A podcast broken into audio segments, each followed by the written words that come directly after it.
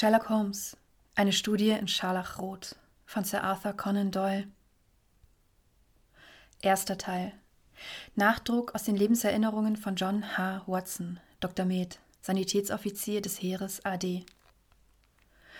1878 schloss ich mein Studium an der University of London als Doktor der Medizin ab und ging nach Netley, um mich im dortigen Militärhospital zum Sanitätsoffizier des Heeres ausbilden zu lassen. Nach dieser Ausbildung wurde ich den 5th Northumberland Fusiliers als Assistenzarzt zugeteilt.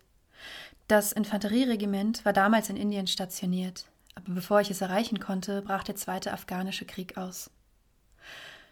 Nachdem ich in Bombay von Bord gegangen war, erfuhr ich, dass mein Korps die Gebirgspässe schon überquert hatte und tief in das Feindesland vorgestoßen war. Trotzdem folgte ich ihm in Begleitung vieler anderer Offiziere, die sich in einer ähnlichen Lage befanden wie ich, und kam wohlbehalten in Kandahar an, wo ich mein Regiment ausfindig machte und sofort meinen Dienst antrat. Während dieses Feldzugs ernteten viele Männer Ehren und Beförderungen, aber für mich hielt er nur Unglück und Elend bereit. Man versetzte mich aus meiner Brigade zu den Royal Berkshires, mit denen ich in der katastrophalen Schlacht von Maiwand kämpfte. Dort traf mich die Kugel einer Jesei-Flinte in die Schulter, zerschmetterte den Knochen und streifte die Unterschlüsselbeinschlagader. Ohne Murray, meinen treuen und mutigen Offiziersburschen, der mich über ein Packpferd warf und hinter die britischen Linien in Sicherheit brachte, wäre ich den blutrünstigen Gazis in die Hände gefallen. Von Schmerzen geplagt und geschwächt durch die Strapazen, die ich hatte erdulden müssen, wurde ich gemeinsam mit unzähligen anderen Verwundeten in das Basishospital in Peshawar transportiert.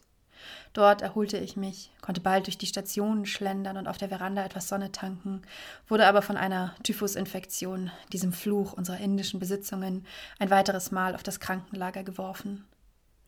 Ich schwebte monatelang zwischen Leben und Tod, und als ich mich endlich fing und zu genesen begann, war ich so schwach, dass ein Ärztegremium beschloss, keinen Tag länger zu zögern, sondern mich sofort nach England zurückzuschicken. Ich wurde an Bord des Truppentransporters Orontes gebracht und ging einen Monat später an der Mole von Portsmouth an Land. Mit bleibenden gesundheitlichen Schäden, aber wenigstens mit der Genehmigung einer gültigen Regierung, mich während der nächsten neun Monate erholen zu dürfen.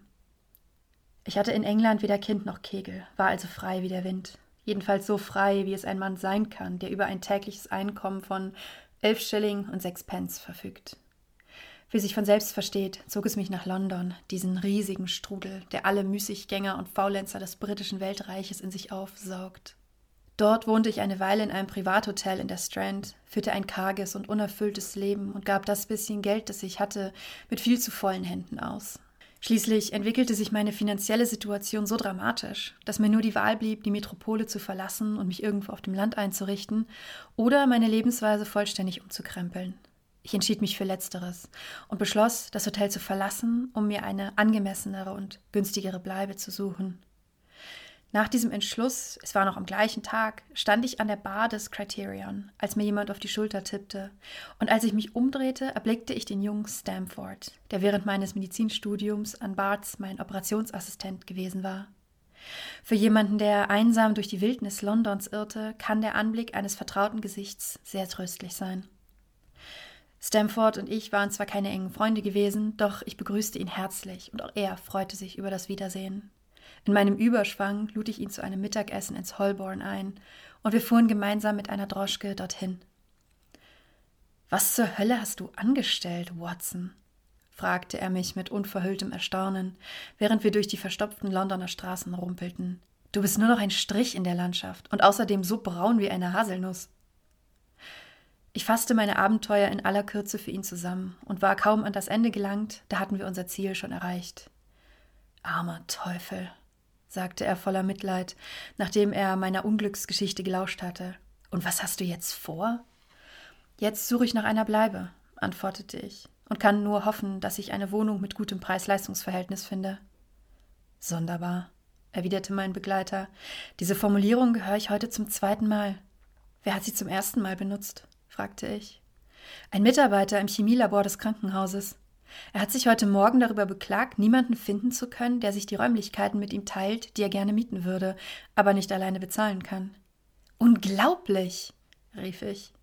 Wenn er wirklich jemanden sucht, der Wohnung und Miete mit ihm teilt, dann bin ich der Richtige. Ich bin viel zu oft allein und hätte gern etwas Gesellschaft. Der junge Stamford sah mich über sein Weinglas skeptisch an. Du kennst Sherlock Holmes noch nicht, sagte er. Gut möglich, dass du überhaupt keinen Wert auf seine ständige Gesellschaft legst. Warum? Was ist gegen ihn einzuwenden? Oh, ich habe nicht behauptet, dass es Einwände gibt. Er hat allerdings ein paar fixe Ideen, betätigt sich mit Begeisterung in unterschiedlichen naturwissenschaftlichen Bereichen. Nach allem, was ich weiß, ist er ganz in Ordnung. Er studiert also Medizin? fragte ich. Nein, und ich habe keine Ahnung, welche Richtung er einschlagen will. Er scheint sehr gut in Anatomie zu sein, und ein erstklassiger Chemiker ist er auch. Ich bezweifle, dass er jemals systematisch Medizin studiert hat. Seine Studien sind unstrukturiert und exzentrisch. Aber das Wissen, das er sich angeeignet hat, ist ebenso umfassend wie entlegen und würde seine Professoren sicher in Erstaunen versetzen. Du hast dich nie erkundigt, ob er sich spezialisieren will? fragte ich. Nein, er ist ein verschlossener Typ. Wenn ihm danach ist, kann er allerdings auch sehr redselig sein. Ich würde ihn gern kennenlernen, sagte ich. Wenn ich schon mit jemandem zusammenwohnen muss, dann am liebsten mit einer ruhigen und lernhungrigen Person. Ich bin immer noch ziemlich schwach und vertrage deshalb nicht viel Krach oder Aufregung. Beides habe ich in Afghanistan in einem solchen Ausmaß erlebt, dass es für mein restliches Leben reicht. Wo kann ich deinen Freund kennenlernen? Er dürfte im Labor sein, antwortete Stamford. Entweder meidet er den Ort über Wochen oder er arbeitet dort von früh bis spät. Wenn du möchtest, können wir nach dem Essen hinfahren. Sehr gern, erwiderte ich und danach wandten wir uns anderen Gesprächsthemen zu. Auf dem Weg vom Holborn zum Krankenhaus versorgte mich Stamford mit weiteren Informationen über den Gentleman, mit dem ich vielleicht bald eine Wohnung teilen würde. Solltest du nicht mit ihm klarkommen, dann schieb mir nicht die Schuld in die Schuhe, sagte er. Was ich über ihn weiß, habe ich während der gelegentlichen Begegnungen im Labor erfahren. Es war deine Idee, mit ihm zusammenzuziehen. Du darfst mich also nicht verantwortlich machen. Wenn wir uns nicht vertragen, lässt sich die Wohngemeinschaft sicher problemlos auflösen, erwiderte ich. Irgendetwas sagt mir allerdings, fügte ich hinzu und sah meinen Begleiter scharf an, dass du dich nicht grundlos aus der Verantwortung zu stehlen versuchst, Stamford. Liegt es vielleicht daran, dass der Mann sehr launisch ist? Mach mir nichts vor. Das Unsagbare in Worte zu fassen ist nicht ganz einfach, antwortete er lachend. Ich finde, dass Holmes eine etwas zu wissenschaftliche Art hat. Sie grenzt schon an Kaltblütigkeit. Ich könnte mir gut vorstellen, dass er einem Freund heimlich das neueste pflanzliche Alkaloid verabreicht. Natürlich nicht aus Bosheit, sondern weil er die genaue Wirkung der Substanz erforschen will. Zu meiner Ehrenrettung muss ich aber hinzufügen, dass er wahrscheinlich ebenso bedenkenlos einen Selbstversuch unternehmen würde. Seine Leidenschaft scheint exaktem und nachprüfbarem Wissen zu gelten. Und das zu Recht. Ja, aber man kann es auch übertreiben. Wenn eine solche Haltung dazu führt, dass man die Leichen in den Seziersälen mit Stockschlägen traktiert, wird die Sache jedenfalls ziemlich bizarr. Er verprügelt Leichen, um herauszufinden, ob es möglich ist, nach dem Eintritt des Todes Schlagmale hervorzurufen. Obwohl er angeblich kein Medizinstudent ist? Richtig. Ich habe keinen blassen Schimmer, welchem Zweck seine Forschungen dienen, aber wir sind am Ziel. Du musst dir jetzt eine eigene Meinung bilden. Während er dies sagte, bogen wir in eine schmale Gasse ein und betraten einen Flügel des großen Krankenhauses durch einen Seiteneingang. Ich musste nicht geführt werden, als wir die kahle Steintreppe hinaufgingen und dann einen langen Flur mit weiß getünchten Wänden und graubraunen Türen folgten, denn das Gebäude war mir vertraut. Hinten im Flur zweigte ein Bogengang ab, der zum Chemielabor führte. Dieses befand sich in einem hohen Raum. Zahllose Glasgefäße säumten die Wände und standen überall herum. Desgleichen breite und niedrige Tische voller Petrischalen, Reagenzgläser und kleiner Bunsenbrenner mit blauen, flackernden Flammen. In diesem Raum hielt sich nur ein einziger Student auf, der sich in seine Arbeit vertieft ganz hinten über einen Tisch beugte. Als er unsere Schritte hörte, schaute er sich um und sprang dann mit einem Freudenschrei auf. Ich hab's! Ich hab es!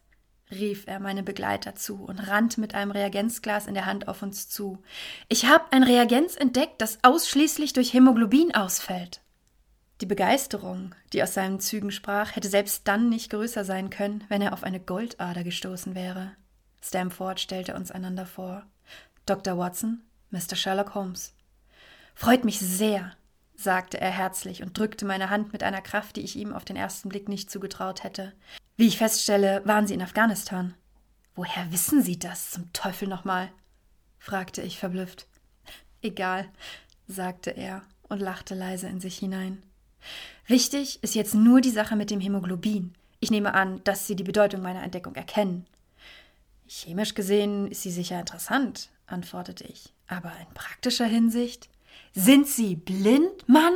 Es handelt sich um die praxistauglichste medizinisch-kriminalistische Entdeckung seit Jahren.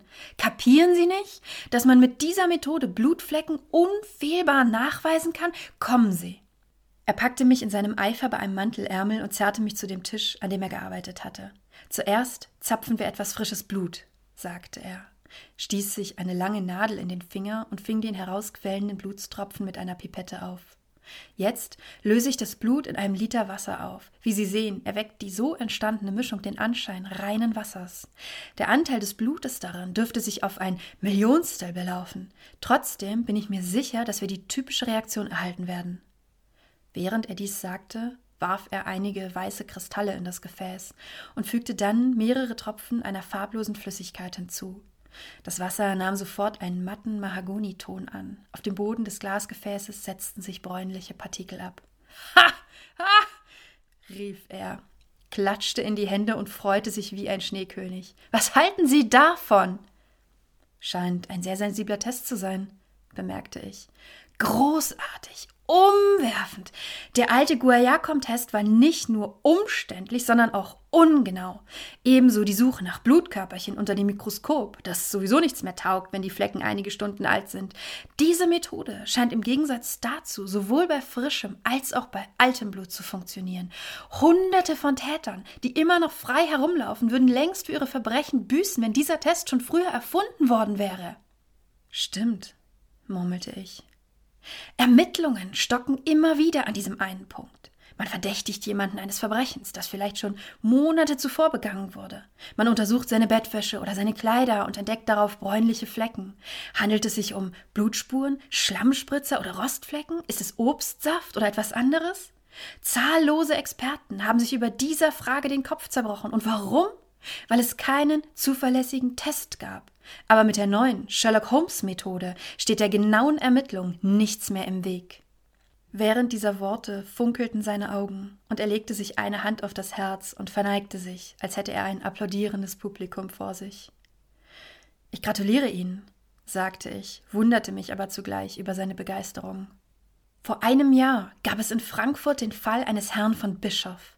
Hätte man diesen Test damals gekannt, dann wäre der Mann mit Sicherheit gehängt worden. Außerdem war da Mason in Bradford sowie der berüchtigte Müller, Lefebvre in Montpellier und Sampson in New Orleans. Ich könnte Dutzende von Fällen aufzählen, bei denen diese Methode entscheidend gewesen wäre. Sie sind ja ein wandelnder Katalog der Kriminalfälle, sagte Stamford lachend. Zu diesem Thema könnten Sie glatt eine Zeitschrift gründen, vielleicht mit dem Titel Alte Hüte aus dem Polizeiarchiv. Wäre sicher eine fesselnde Lektüre, erwiderte Sherlock Holmes, der ein kleines Pflaster auf den angestochenen Finger klebte. Ich muss nur aufpassen, fuhr er fort und drehte sich lächelnd zu mir um, denn ich experimentiere ziemlich häufig mit Gift. Während er sprach, streckte er eine Hand aus, und mir fiel auf, dass sie über und über von ähnlichen Pflastern bedeckt und durch starke Säuren verfärbt war. Wir sind aus geschäftlichen Gründen hier, sagte Stamford, der sich auf einen hohen, dreibeinigen Hocker setzte und einen anderen mit dem Fuß in meine Richtung schob. Mein Freund sucht eine neue Bleibe. Und da Sie darüber klagten, niemanden finden zu können, der sich eine Wohnung mit Ihnen teilt, kam ich auf die Idee, Sie einander vorzustellen. Der Gedanke, mit mir zusammenzuwohnen, schien Sherlock Holmes zu gefallen. Ich habe eine Wohnung in der Baker Street ins Auge gefasst, sagte er, die wie geschaffen für uns wäre. Ich hoffe, Sie haben nichts gegen den Geruch starken Tabaks einzuwenden. Ich rauche die Marke Chips, antwortete ich. Na, bestens. Bei mir stehen oft Chemikalien herum und ich führe manchmal Experimente durch. Würde Sie das stören? Aber nein. Lassen Sie mich nachdenken. Habe ich noch andere Macken? Ich bin ab und zu schlecht drauf. Dann spreche ich tagelang kein Wort. Wenn das passiert, dürfen Sie sich nicht denken, dass ich Ihnen grolle. Lassen Sie mich einfach in Ruhe. Es renkt sich bald wieder ein. Und was haben Sie zu beichten? Bevor sich zwei Menschen eine Wohnung teilen, sollten Sie wohl über die Schattenseiten des jeweils anderen im Bilde sein. Ich lachte über dieses Kreuzverhör. Ich halte einen Welpen, ein Bullterrier, sagte ich, und ich vermeide Streit, weil mein Nervenkostüm angeschlagen ist. Ich stehe zu ziemlich unchristlichen Stunden auf und bin sehr faul. Wenn ich fit bin, kommen weitere Laster hinzu, aber das dürften im Moment die wichtigsten sein. Fällt Geigenspiel auch unter Streit? fragte er besorgt. Kommt auf den Musiker an, antwortete ich. Gekonntes Spiel ist ein Ohrenschmaus, aber schlechtes Spiel. Dann ist ja alles klar, rief er lachend. Damit ist die Sache geritzt, vorausgesetzt, die Zimmer gefallen Ihnen. Wann können wir sie besichtigen? Holen Sie mich morgen gegen Mittag hier ab, dann gehen wir gemeinsam hin und regeln alles, antwortete er. Einverstanden. Punkt zwölf, sagte ich und schüttelte seine Hand. Wir überließen ihn seinen Chemikalien und machten uns auf den Weg zu meinem Hotel. Ach, übrigens, sagte ich, blieb unvermittelt stehen und sah Stamford an. Wie zur Hölle konnte er wissen, dass ich kürzlich aus Afghanistan zurückgekehrt bin? Mein Begleiter schenkte mir ein rätselhaftes Lächeln. Das ist eine seiner kleinen Eigenarten, sagte er. Es gibt jede Menge Leute, die gern wüssten, wie er zu seinen Erkenntnissen gelangt. Aha, ein Geheimnis? rief ich und rieb meine Hände. Sehr reizvoll. Ich finde es wunderbar, dass du uns zusammengeführt hast, denn der Mensch ist dem Menschen das Interessanteste. Dann knöpf dir den Mann mal vor, sagte Stamford, als er sich von mir verabschiedete. Er wird sich allerdings als harte Nuss erweisen. Ich schätze, dass er mehr über dich herausfindet als du über ihn. Mach's gut. Auf Wiedersehen, antwortete ich und schlenderte zum Hotel, voller Neugier auf meinen neuen Bekannten.